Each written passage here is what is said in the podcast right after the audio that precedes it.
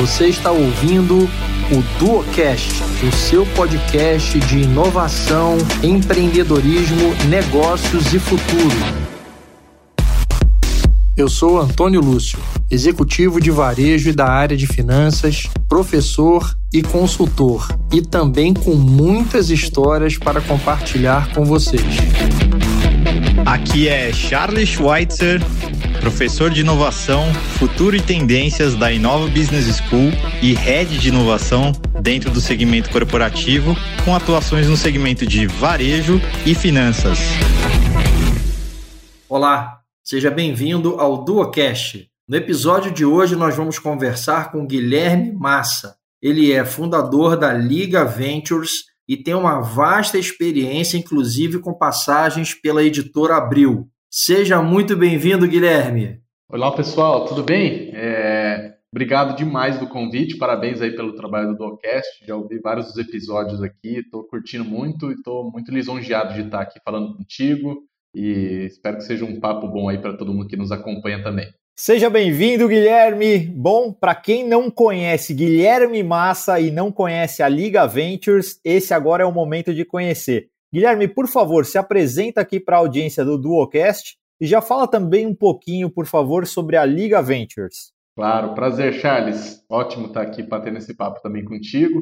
Uh, bem, eu sou jornalista de formação, na verdade trabalhei uma parte da minha carreira com jornalismo, é, mas sempre com jornalismo online, né? Então, naqueles primórdios de, de feature phone, né? Quando a gente ainda usava mensagem de texto para muita coisa, ajudei a editar muito conteúdo para para o que hoje é serviço de valor agregado, né, para as operadoras, vender conteúdo para SMS, é, MMS, é, de ter banco de piada, de horóscopo, um monte de coisa que jornalista é, não descobre que existia é, e também com redação online, né, com a produção de portal de conteúdo. Eu acho que uma parte que foi legal na minha carreira é que desde o início nessa parte online, é, muitos colegas gostavam da parte mais editorial mesmo, do jornalismo, e eu acabei me metendo também numa parte de desenvolvimento de produto, e isso ao longo da trajetória foi me levando aos poucos para áreas mais de desenho de solução, de modelo de negócio, de inovação, e vim parar hoje no que, no que é a Liga Ventures, que é a, a minha empresa aqui, a gente hoje é um dos pioneiros no Brasil para aproximar startups de grandes empresas. Tá? Nessa trajetória vai fazer um pouquinho mais de seis anos. É um mercado bem novo, a gente foi um dos iniciadores disso no Brasil e, e eu particularmente já estou trabalhando com esse universo de startups há quase dez anos. Então já tenho uma trajetória longa aí avaliando negócios e, e também pensando muito em tecnologia e inovação. Acho que hoje a minha rotina passa muito por lidar, como a gente brinca aqui, com o C-level das startups, que geralmente é um grupo bem pequeno, né? A galera com estrutura mais enxuta e geralmente em estágios mais iniciais, e também lidar com o C-level das grandes empresas para trabalhar estratégias de inovação. Bom, você fundou é, a Liga Ventures aí, se eu não me engano, em 2015, não é isso? Isso. E aí, quando você é, fundou a Liga Ventures, a gente está falando aí de seis anos atrás, é, já havia realmente uma, uma onda grande das startups, mas tinha muito mato alto pela frente, né, Guilherme? Porque o pessoal não tinha muito ainda o, o, o conceito claro, né? Coisas básicas como MVP, escalabilidade. Me conta um pouco desse início aí, como é que foi? Primeiro que eu, eu hoje o que eu faço, né, de atuação no mercado, eu já vivi o outro lado, né, na verdade eu já tive do lado da grande empresa criando uma iniciativa de inovação aberta, é isso lá em 2013, né, quando eu estava na, na editora Abril, a área que eu atuava, e daí eu era par, né, trabalhava junto com os meus atuais dois sócios, o Daniel e o Rogério, e que a gente propôs dentro de um time de novos negócios digitais, né, o foco nosso era olhar é, business que não tinha nada a ver com produção de conteúdo, publicidade, assinantes, né, que era o core da empresa lá da editora Abril. É, e a gente propôs de fazer um programa de aceleração. Foi até meio maluco, porque o nosso VP, na época, o Manuel Lemos, hoje ele é um dos partners da Redpoint Ventures, né, um dos principais fundos de venture capital aqui do Brasil. Ele falou: não, isso aqui é muito maluco para provar aqui dentro, né? E ele, na verdade, já tinha ido para Abril, vendendo a startup dele para Abril e, e deu dessa. Mas depois a gente, com um jeitinho ali, convenceu ele ia levar isso lá para a presidência, acabaram aprovando, que estava num momento de muita transformação, né, de, desse business de produção de, de conteúdo como um todo, né, ah, o mercado tinha mudado radicalmente para consumo online em várias mídias diferentes, é, e acabou que a gente conseguiu fazer meio um embrião disso no Brasil, né, na verdade não tinha ninguém fazendo essa parte corporativa na época, é, já que você fez essa, essa digressão, né, Antônio, eu, o, mercado de startup, vamos falar assim, no Brasil, né, ou pelo menos das aceleradoras, né, desse trabalho de fomento, ele começou a ganhar um, algum corpo, foi de 2010, mais ou menos, 2010 para 2011, uma, um crescimento grande de número de aceleradoras de startup, importando aquele modelo da Y Combinator lá do Vale do Silício, né, de apostar em um monte de gente que está começando. Então a gente, na verdade, começou a, a, na época lá, abrir o Plug and Play, né, que era o nosso projeto, é, um estágio bem embrionário é, do, do, mercado, mas ao mesmo tempo a gente já estava largando depois de muita gente. Né? É, então tinha que ter uma diferenciação. É, e o que a gente percebeu é que a principal diferenciação era exatamente ser uma corporação. Né? A gente conseguiu um número muito maior de inscrições na época do que a média do mercado. É, a gente conseguia ter atratividade para os empreendedores de exposição e talvez ali que foi um estopim, assim, um, um, um momento eureka, vamos dizer assim, pegar os empreendedores e sair passando com eles nas redações, né, nas marcas da Abril, para falar, e aí, tá samba aqui, né, com alguns desses projetos e tal. E, e daí uma das coisas que foi muito legais, né, dessas duas turmas que a gente rodou lá, teve é, um aplicativo que a gente é, acelerou na época do Gustavo Henrique, é, que estava fazendo um aplicativo de dieta e nutrição, né, é, que foi, era o aplicativo número um na, na Google Play. Só que era um rapaz fazendo sozinho o aplicativo é, e, e daí ele estava é, terminando a faculdade ainda né? e, e, o negócio era muito muito impactante para um mercado que tinha alta competitividade né, naquela categoria de aplicativos. A gente passou o chapéu no time da Boa Forma na época, né, da marca lá da revista, de revista Editora Abril, e ele top, eles toparam né, de, de contratar, vamos dizer assim, um, uma versão white label do aplicativo para Boa Forma. Já tinha botado uma grana tentando fazer o próprio app e não rolou. E daí deu muito bom. O cara fez o aplicativo em 15 dias para a companhia e botou lá para rodar o modelo junto. Daí a gente falou, ixi, isso aqui tem muito potencial, cara, porque eu mesmo já tinha ajudado inúmeros projetos digitais na, na casa lá e tinha amigos em outras empresas. Isso é uma dor muito grande, né, para empresas de grande porte. Então, ali meio que foi um, start daquela, pô, aqui vai dar bom. Começamos a ver que tinha algumas empresas fora, né, se mexendo nesse sentido. Era pouca gente ainda, né, globalmente falando. Mas daí em 2015 a gente resolveu sair para montar a liga e, e, oferecer isso como proposta de valor para várias empresas.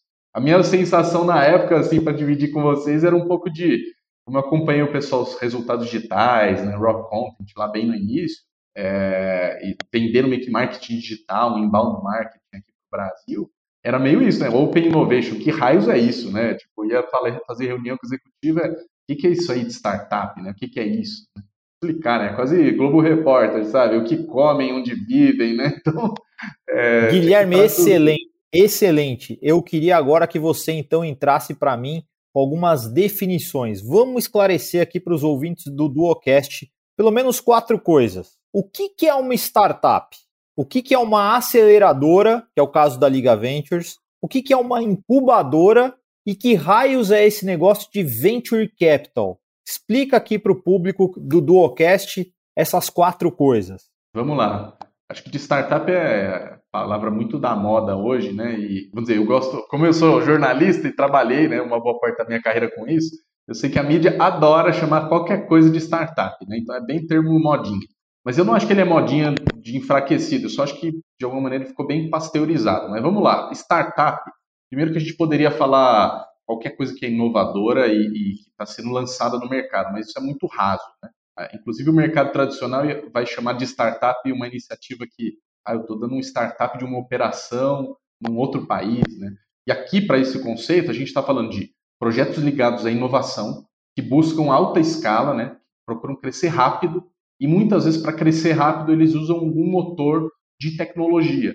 Não é que eles precisam ser negócios digitais por definição, pode ter uma startup vendendo remédio, pode vender salada, só que eles já pensam em alta escala. Então, acho que meio, por, por definição, é um pouco esse caminho, né? tentando ser menos professoral aqui, né? mas bibliografia vai sempre falar isso, sobre é, autocrescimento e também vai falar muitas vezes sobre novos modelos de negócio, né? testar coisas que são diferentes da cadeia de valor do jeito que ela é hoje. É, e acho que também eu gosto de pensar um pouco do que não é, né? Porque às vezes o pessoal confia, ah, mas então se eu montar aqui o meu estúdio de Pilates, nada contra o estúdio de Pilates, pelo amor de Deus, é, mas que ele tem um, um, brilho diferente, que eu, que eu vendo um plano um pouquinho diferente, isso é uma startup, ou minha padaria aqui da minha região é uma startup, só porque ela é mais bacana. Não, não é, porque provavelmente é uma atuação regional, de bairro, local, com muito valor, como empreendedorismo, mas não é startup. É, então, na verdade, a trajetória do empreendedor é sempre: será que eu vou virar mesmo um negócio de alto impacto? E essa saga, né, essa procura de startup, do empreendedor de startup, como eu cresço muito e muito rápido. É, daí o que aconteceu, usando as outras é, definições que você comentou, que pô, é difícil pra caramba, né? Vamos combinar. É muito, muito difícil fazer um negócio crescer tão rápido em pouco tempo, é, como a gente vê alguns negócios digitais é, acontecendo. Então, é, ao longo da trajetória, surgiam entidades que a gente vai chamar aí no, no jargão do startupeiro, né, do ecossistema né, empreendedor, é, que vão dar ajuda, né, dar apoio para esses empreendedores desenvolverem seus negócios. Muitas vezes esse pessoal não criou negócios anteriormente ou nunca criou um negócio dessa natureza, vai ter um monte de dificuldade. Qual a composição societária, como eu levanto dinheiro, né, é, investimento para poder virar um negócio, qual a estratégia de crescimento, né, de, marketing e vendas, como que eu monto o time. É, então, tem dificuldade em todas as frentes e daí surgiram as incubadoras, muitas vezes ligadas a universidades, a centros de pesquisa, é, que elas estavam criando um espaço para que esse pessoal que tem uma, uma ideia, que é criativo, que está desenvolvendo uma pesquisa, para que eles possam dar um start naquilo ali como um negócio. Mas ainda muito pensando no início mesmo, assim, eu consigo fazer isso aqui parar de pé, parar de pé a solução, né? Esse software funciona, essa tecnologia é, ela é, é factível, né? Eu posso construí-la. E daí depois surgiram uma outra etapa, que são as aceleradoras que daí estão pegando já um estágio seguinte, né? Que é Tá bom, eu tenho essa tecnologia, ela funciona. Ó, dá para criar um aplicativo que manda mensagens e ela responde rápido. Uh, e agora, isso aí cresce rápido? Tem um modelo de negócios que cresce junto? E daí as aceleradoras surgiram para dar vazão exatamente nessa galera, criando, é, tentando validar novos modelos de negócio. Aí, para fechar a equação, né, e, e acho que aqui é só um parênteses, né, a Liga também faz esse trabalho de aceleração das startups, né, então todo mundo que está nos escutando, se você tem aí um negócio é, ou conhece alguém que tem um negócio, é, vai ser um prazer falar com vocês. A gente fala com muitas e hoje a gente é o player que mais avaliou né, startups no Brasil disparado, mais de 25 mil startups que a gente analisou. E daí surgiram também é, os fundos, né, os investidores do que a gente fala do venture capital, que é, na verdade, investimento de risco, né, por definição. Então, eles são diferentes de outras linhas de investimento, de fomento de empreendedorismo, porque eles já pensam em negócios de alto crescimento uh, e que eles pensam, vai numa, numa linha ali de coisas mais, eu vou deixar meu dinheiro na poupança, né, baixo retorno, baixo, baixo, é, baixo risco. É, e do outro lado vai ter capital de risco, né, que é alto retorno e alto risco. E o venture capital se enquadra aqui, é, ele vai apostar em ideias que provavelmente estão, parecem meio malucas, né, de transformar a sociedade, transformar consumo, uh, mas se o negócio está certo, dá uma explosão é, e vários dos negócios que a gente consome hoje digitais, né, Google, Facebook, WhatsApp e tantos outros, eles receberam capital, né, investimento de fundos ou de grupos de anjo, investidores do mercado de venture capital. Agora, Guilherme, é uma pergunta que eu acho que todos devem se fazer, né? Que segmentos hoje estão assim realmente mais receptivos a iniciativas é, de negócio né, no plano de uma startup, segmentos em que você, um cara de venture capital, é, realmente olha com muito interesse? Hoje, é, a gente talvez no Brasil em particular, Antônio, a gente já passou um momento inicial que a gente teve um boom lá dos marketplaces, né, de vários segmentos. Aí não tem espaço para esse tipo de negócio, mas de alguma maneira ele maturou. Aí depois a gente é, começou a entrar outros segmentos que eles são mais ávidos para consumo de, de inovação. É, daí vamos falar do varejo, vamos falar de serviços financeiros. Agora estamos com um crescimento muito grande para é, serviços de saúde. É, acho que automação, TI é, é, e trabalho de supply chain também entrou muito nessa, nessa leva, né? Acho que hoje em dia, esses assuntos ainda, todos eles ainda estão muito válidos, né? Falar é, vou montar uma startup que a gente fala aí do retail tech, né? Para expressão aqui, tecnologia para o varejo, tecnologia para supply, para distribuição, né? Supply, ou mesmo fintechs, né? É, tem muito, muito espaço ainda, né? Assim, tem bastante empresa, mas ainda tem muito espaço, né? Acho que por definição, os empreendedores geralmente eles pegam uma fatia, né, do um nicho bem, um segmento bem pequeno ali de uma dor que eles querem resolver. Então, na verdade, a hora que a gente olha a cadeia toda, você precisaria de uma, um número muito grande de empreendedores para resolver o pacote todo, né, de, de desafios. É, então, tem muito espaço ainda. Acho que tem complementarmente também coisas que estão é, talvez ainda em desenvolvimento no Brasil e tem espaço para crescer bem mais. Assim, a gente aposta muito que isso aqui vai bombar no Brasil, o mercado agro. Né, o Brasil é inevitavelmente um dos maiores players do mundo nesse setor, mas a, o mercado agro ainda é pouquíssimo digital é, e do ponto de vista de entrada para os empreendedores, ele está um passo atrás de outros segmentos é, e agora está crescendo. Outro, falando de deep techs, né, que daí a gente fala de empresas que, é, que a tecnologia em si é, exige muito mais esforço de desenvolvimento, tudo que a gente fala de machine learning, de inteligência artificial, de big data, é, praticamente todas as empresas do futuro, pequeno, médio, grande porte, vão precisar lançar mão desse tipo de tecnologia. E ele está só no início né, do desenvolvimento, ainda vai ter muita coisa que a gente vai ver pela frente. E acho que o, o, setor de saúde, obviamente, é meio inevitável a gente falar dele por conta da pandemia, né, mas ele foi muito impulsionado talvez a barreira de entrada era muito grande né, para pensar em serviços, e acho que essa gancho aí das pesquisas está ajudando tanto a ter uma parte mais de experiência do cliente melhorada, né, planos de saúde diferentes, é, atendimento ao cliente de uma maneira diferente, agendamento, né, teleconsulta, mas também gente fazendo desenvolvimento mais é, é, hard science, né, que a gente fala assim, mais profundo, para área é, do que era meio científico, né, quase laboratorial, tentando levar para o mercado mais rápido como um negócio de alto impacto. E, assim, é até difícil definir um, um, segmento específico que assim é mais atrativo no Brasil, mas é, e acho que no mundo todo, né?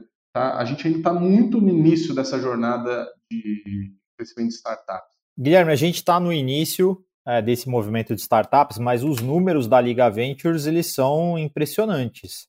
Né? A gente pega esses últimos cinco anos, números que estão ali no site realmente da Liga, eles demonstram que é um ecossistema bastante forte. São mais de 250 startups aceleradas, vocês têm um grande número de clientes, é, mais de 200 negócios gerados entre grandes empresas e startups. Isso ainda tende, então, a crescer muito mais, né? É, a, a, o crescimento da Liga Ventures também pode ser considerado aí um crescimento exponencial, como o de uma startup? Acho que dá para considerar sim. É até como eu lido muito com os empreendedores, tem hora que a gente faz esse bate-bola, né? Será que eu também sou startup? Será que o mundo todo é startup, né? Uh, e a gente tem sim uma aspiração de crescer muito mais, assim, de ser mais, vamos dizer, vertiginoso, né? O crescimento. É, a, a, mídia, como eu vou sempre referir a isso, né, mas a mídia gosta de falar dessa coisa dos unicórnios, né, de empresas que crescem muito rápido, com um lado muito encantador, muito sexy, assim, né, nossa, vai ser rápido, todo mundo vai usar. Quase ninguém fala sobre os bastidores de tocar um negócio de alto crescimento, geralmente é muito doloroso. Por quê? Porque tudo parece desordenado, assim, né? Só olhar o noticiário, assim, ah, startup captou, sei lá, 50 milhões de reais e de repente abriu 50 vagas, 100 vagas. Cara, contratar 100 pessoas num período muito curto é dificílimo. E mais do que isso, a gente está falando de um recurso que geralmente é escasso, né? Assim, galera que está lidando com marketing digital, com growth, né? Como a gente fala de técnicas de crescimento, tecnologia. Então, é, geralmente é uma mão de obra também mais escassa no Brasil. Então, para a vida geral de empreendedor é difícil. Mas eu acho que a Liga tem seguido uma trajetória bem, bem é, interessante de número de empresas né, com que a gente atua, assim, de é, companhias que são muito grandes, né, a gente lida majoritariamente com o mercado que a gente chama de enterprise, né, são empresas multinacionais ou nacionais, mas de grande porte, líderes de mercado, e que geralmente elas naturalmente né, já tomam decisões mais devagar, então para emplacar uma iniciativa demora mais, mas eu vejo é que, um, como eu falei, pô, cinco anos atrás, até menos tempo, né, metade do tempo da liga, eu passei explicando o que era startup. E agora pessoal já faz o contrário, né? Já vem pedindo assim, mas não tem mais gente aí que eu quero investir, que eu quero pôr dinheiro. E às vezes até com uma certa afobação, tem uma estratégia muito clara. É, e acho que sim, de uma maneira geral, eu vi que não só a Liga, né, mas esse mercado Brasil e fora tem muito espaço, né? Porque se pensar no Brasil, as 100 maiores empresas, metade delas, no máximo ali, que faz alguma coisa programática de inovação com startups. E o programático, às vezes, é uma iniciativa, não é mais de uma, não é uma coisa complementar, e às vezes nem é irradiando para a empresa toda. Então, pô, acho que eu gosto muito de uma fala do Gary Hamel, né, que é um dos especialistas aí mundiais de inovação, ele fala assim que inovação vai ser um trabalho de todo mundo na empresa o tempo todo. Lógico que vai ter um time de inovação ainda, vai, mas ele fala no sentido de que não vai ter mais aquela dualidade de tem pessoas que estão criando coisas e outras estão executando. Todo mundo vai estar o tempo tendo, sendo provocado para desenvolver coisas novas, seja o 0,1% melhoria ali de eficiência no seu trabalho, seja de fato pensar o um novo. Então, acho que esse segmento, de verdade, assim, tem muita empresa ainda que não entende o que é essa, essa dinâmica. E acho que o, o, como, né? Eu tenho visto esse, o pessoal ainda tem muita dúvida no como. Né? Ah, mas é, serve para minha empresa, né? Vamos dizer, eu sou estou trabalhando agora com muita gente que é do mundo da indústria, né? Ah, mas isso funciona para mim? É, é, porque eu sou asset based, porque eu sou né, tem, tem capacidade instalada, maquinário, planta, né? Não é só para galera digital ou do varejo, não, é para todo mundo. Um negócio totalmente baseado em serviço, traz inovação para melhorar o atendimento para o cliente. Rede de hotéis, eu sou é, uma locadora de veículos, é, eu posso ser uma, assim, uma empresa de capacidade instalada, posso repensar todo o meu armazém a partir de automação. É, eu posso pensar serviços financeiros, que daí eu vou pulverizar em um monte de outras soluções para não depender de todo o meu legado, né, daquelas coisas que o pessoal escreveu em COBOL lá atrás, né, e não dá para melhorar. Uh, agora trabalho com fintechs, né, uso o tal do Open Bank, Open Finance. É, o Guilherme, agora você, você falando de todos esses modelos de negócio, né, e falando de todos esses segmentos, que mais uma vez acho que demonstram aí a, a, a potência desse ecossistema, agora a Liga Ventures, ela também de alguma forma, ela se posicionou aí como uma aceleradora que tem o seu lado de negócio, mas tem um lado que é quase filantrópico, eu diria. Que vocês lançam né, estudos de forma recorrente no mercado e os estudos são completamente gratuitos. Isso é uma vocação de vocês de educar as empresas e de promover é, é, essa questão da cultura de inovação para o mercado? Eu vou colocar essa sua frase aqui no meu lema de ESG da Liga, né? Essa parte filantrópica. É, acho que sim, né? Na verdade, até tem, sendo muito transparente, a gente faz uma coisa, é, cultura da Liga mesmo. A gente é um time muito de execução, assim, muito mão na massa. É, e daí, mais do que ficar vendendo uma ideia, um conceito do que é trabalhar inovação, a gente falou, cara, muita gente nos procura para falar, Guilherme, não tem uma meia dúzia de startup de customer experience, tem uma meia dúzia de startup, de fintech e tal. É, tem, na verdade, tem muito mais que meia dúzia, né? É, e, e, de certa maneira, esses estudos foi uma forma que a gente encontrou, tanto para as grandes empresas conseguirem maturar né, é, o entendimento de como está aquele segmento e já começar um relacionamento com algumas empresas, com algumas startups, é, sem necessariamente a gente ter que ficar assistindo muito.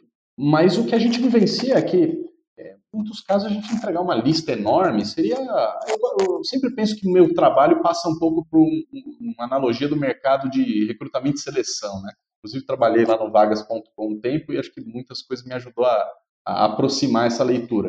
Na hora de você achar o melhor candidato ou a melhor candidata para uma vaga, não adianta vir aqui, ó, tem 100 currículos. Ótimo, legal, né, tá chamando interesse. Mas se ele é 100 e não adiantar nada, não achar a pessoa, é perda de tempo, né? Ou eu te entregar uma lista com 100 startups, é, na verdade, para as empresas, às vezes, é meio inócuo, né? É, é só, é, talvez é mais um radar de que tem inovação ali que eu tenho que estar preocupado de olhar logo, né?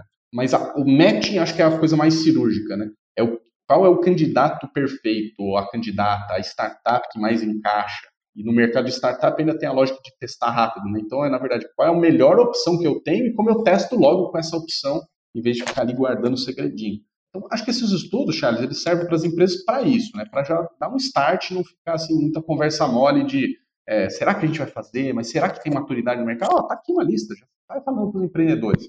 Ah, não, agora queremos fazer alguma coisa mais madura, preciso de ajuda. É, então, daí a Liga, de fato, entra com o que a gente entrega de valor para o mercado. E eu, eu vi um, um, valor legal também, já que você falou do meio lado filantrópico, é que para os empreendedores, cara, isso é de um valor, mas eu não consigo mensurar mesmo. Por quê? Porque esses caras estão buscando chancela, né, respaldo no mercado, que eles fazem coisas boas, mesmo que a empresa está no estágio inicial, que tem qualidade, e a gente gasta energia qualificando as startups que aparecem nesses mapeamentos. Assim, não é simplesmente, ó, ele disse que chama que é fintech, pronto, coloca lá. Não, a gente avalia, mas será que é mesmo? Será que ele merece estar lá? É só uma ideia maluca? É, então, para o empreendedor, muitas vezes eles referenciam esses materiais como uma forma de falar, olha, eu estou sendo visto no mercado, né? É, sabendo que é um pessoal em estágio ainda inicial da trajetória, mas, bem, qualquer startup de sucesso começou pequena em algum momento, né? E, e cada vez esse tempo está menor, né? Ou a semana mesmo, falando, ó, startup nasceu há três meses, captou 50 milhões de reais. Caramba, né? O que, que eles fazem, né? É, então, precisamos ver, né? Porque senão também vira, vira só um desespero aí, ou uma, uma euforia em torno do, do capital, mas tem que ver quem entrega, né? Ô, Guilherme, queria aproveitar esse gancho que você deu aí, que dá uma bela oportunidade de esclarecer para os nossos ouvintes é, algumas particularidades que diferenciam o venture capital do private equity, anglicismos à parte, tanto o venture capital quanto o private equity, eles são investidas que você faz numa empresa, colocando capital com o objetivo de fazê-la crescer.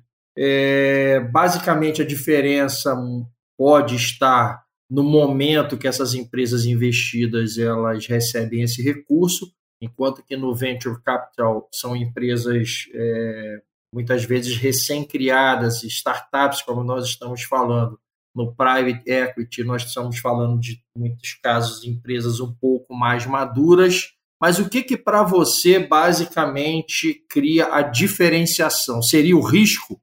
É, uma parte sim, né? Tem uma parte que seria volume de capital também, mas acho que hoje o, o mercado de venture capital globalmente cresceu tanto que em alguns momentos ele até passa né, em volume de capital investido o mercado de private equity. Mas é, acho que esse ponto que você falou é perfeito. É um, talvez um nível de risco, assumindo que private equity, por definição, eles geralmente vão buscar mercado, é, mercados mais consolidados ou empresas já com um, um faturamento, modelo de negócio bastante maduro para compor um portfólio.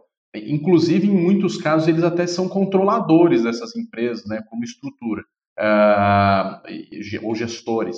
E no mercado de venture capital, por definição, eles não são, é assim, eles são investidores capitalistas que, cara, eu quero deixar o empreendedor tocar, entendeu? Quanto mais Zuckerbergs existir, melhor, porque esses caras é que manjam e deixa na mão deles. É, mas obviamente, dependendo da rodada, né, do estágio que está essa empresa, já recebe um volume muito grande de capital, uh, e daí já tem muita gente sentando no conselho ali para dar seus palpites e dar seus, seus, é, seus votos de para onde deve ir a estratégia da companhia. Mas acho que sim, é uma boa, um bom olhar falar do risco, né? No fim, startup, como a gente falou, alto crescimento, alto impacto, então ele está sempre tendo que provar que ele continua crescendo num volume muito grande. Assim. É, e, e para o private equity, muitas vezes são mercados que já são mais consolidados, você não vai crescer dois dígitos toda vez. É, mas para aquele portfólio pode fazer bastante sentido, né? gera complementaridade. Eventualmente o private equity também já tem uma estrutura de governança né, que ele coloca ali executivos, que ele toca um pouco o barco à moda deles. É, acho que venture capital também, de novo, por definição, é, quanto mais ele põe a mão no negócio, pior fica, né? Geralmente é como eles dão suporte, combustível e apoio para o empreendedor fazer o que ele nasceu para fazer. Guilherme, você diria que a missão da Liga Ventures hoje ela está mais em apoiar as grandes organizações em desenvolver negócios com startups, localizar e promover uma startup ao próximo unicórnio ou alguma coisa no meio do caminho? Que é a missão da Liga Ventures dentro desse ecossistema de inovação? É legal essa pergunta, assim, eu gosto muito de, e acho que dentro da liga eu sou meio cara que gosta de falar muito dessa parte de visão, de, de estratégia, né? É, a gente, na verdade, como organização, como player aqui no, nesse ecossistema de empreendedorismo, a gente se entende como que a nossa vocação é ajudar o mercado a inovar mais. mas não só mais um pouquinho, é 10 vezes mais, né? Nessa 10 vezes como é, promover o que é exponencial, o que cresce rápido, o que transforma rápido. É, só que daí nesse, nesse jogo tem vários atores, né? vários stakeholders. Um deles são os empreendedores. Na, na nossa formatação hoje da Liga, eles seriam meio que os nossos usuários. Assim. Os programas, as iniciativas, praticamente todas hoje são gratuitas para os empreendedores. A gente depende deles, são nosso insumo. E o nosso cliente mesmo hoje são as grandes empresas. É, e, e, poderiam ser empresas de qualquer porte, mas a gente se concentrou onde a gente é, tem uma afinidade, tem uma experiência grande, que são companhias muito grandes. É, mas vão ter mentores que participam dessa rede, vão ter investidores, é, vão ter outros ecossistemas, né, outros players que também desenvolvem empreendedorismo no Brasil, localmente ou regionalmente, e que a gente tem sinergias, né, que a gente troca muita figurinha. É, então, eu acho que é difícil da gente dizer que a vocação da liga é só para um lado ou para o outro. Então, mas acho que por exclusão, né, já que você deu a deixa, eu acho que a, a gente está menos preocupado do lado da liga em, nossa, ter uma explosão de unicórnios, achar o próximo unicórnio e tal. É, porque, na verdade, essa coisa do unicórnio, eu acho que é um pouco no meu lado crítico aqui, também jornalístico. Né? É, eu, eu, me incomoda, porque a mídia gosta muito de falar disso, só que, primeiro, o mundo não vive só de unicórnios, é, e a maior parte das startups não vai virar unicórnio, é uma questão só estatística, né? Assim, é uma pequena fração mesmo do mundo todo de empreendedores que vão virar unicórnio, mas ao mesmo tempo tem um monte de gente que não virando unicórnio ainda tem negócios que são rentáveis, que têm alto impacto e que são extremamente relevantes e meritórios. Então a liga está mais importando de, como aprendi lá com o pessoal da, da DGF lá atrás, é um fundo de venture capital bem reconhecido aqui no Brasil, que a gente precisa de mais cabra da montanha e menos unicórnio, né? mais gente resiliente, que consegue levar o negócio adiante, em vez de ficar procurando a capa da revista, né? que, é glamuroso. Uh, sem nenhum demérito para o pessoal que chegou no estágio de unicórnio, na verdade, só o contrário, né? Parabéns, né? É difícil demais chegar lá.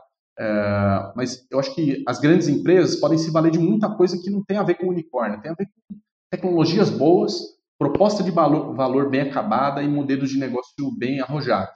E acho que de alguma maneira a Liga quer ajudar todo mundo nesse aspecto, né? Grandes empresas se aproximar, achar o melhor cara, seja pequeno, médio, grande, e para o empreendedor ele cumprindo as suas etapas de evolução. Desde, cara, eu estou lá na, na, faculdade, na incubadora, né, tentando pôr meu negócio para rodar, até, não, já tenho um negócio, mas estou com os primeiros clientes e não sei se isso vai para frente, não sei nem se eu quero né, continuar com o negócio.